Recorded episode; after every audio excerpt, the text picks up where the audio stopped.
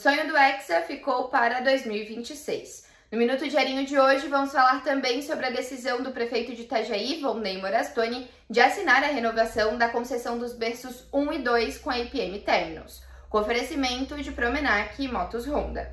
O prefeito Volney Morastoni teve uma conversa definitiva com o diretor superintendente da IPM Terminals, Aristide Russi Júnior, na tarde desta sexta-feira. Vonei assinou com a IPM Terminals para tocar provisoriamente o porto de Itajaí até a privatização do terminal. O prefeito também decidiu manter o superintendente Fábio da Veiga no comando do porto de Itajaí. A outra opção de Vonei seria assinar com a Cetil Logística, que venceu o edital com a melhor proposta financeira, mas não teria tempo hábil para manter o porto operando até o final deste mês. O Sindicato dos Arrumadores e a Intersindical tinham ameaçado uma paralisação caso a prefeitura não renovasse o contrato com a IPM Terminals. Os trabalhadores temiam perda de cargas e prejuízo com essa indefinição.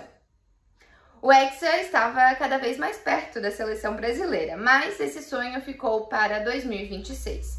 O Brasil perdeu para a Croácia nos pênaltis por 4 a 2 e acabou eliminado nas quartas de final no Catar. O trauma repete o acontecido em 2018, quando o Brasil foi eliminado pela Bélgica. E no mesmo ano, a Croácia foi vice-campeã do Mundial. Logo após o término do jogo, o futuro do camisa 10 da seleção brasileira se tornou o assunto do momento. Neymar disse que não fecha as portas para a seleção, mas também não garante 100% que vai votar. Mas é bom ressaltar, o único penta é o Brasilzão. Agora que o Brasil tá fora, para quem vai a sua torcida?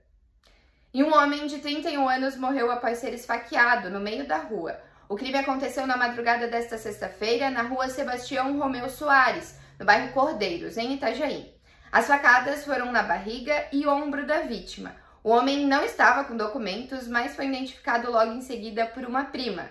O autor e a motivação do crime ainda são desconhecidos e vão ser investigados pela polícia. Tem mais notícias em diarinho.net.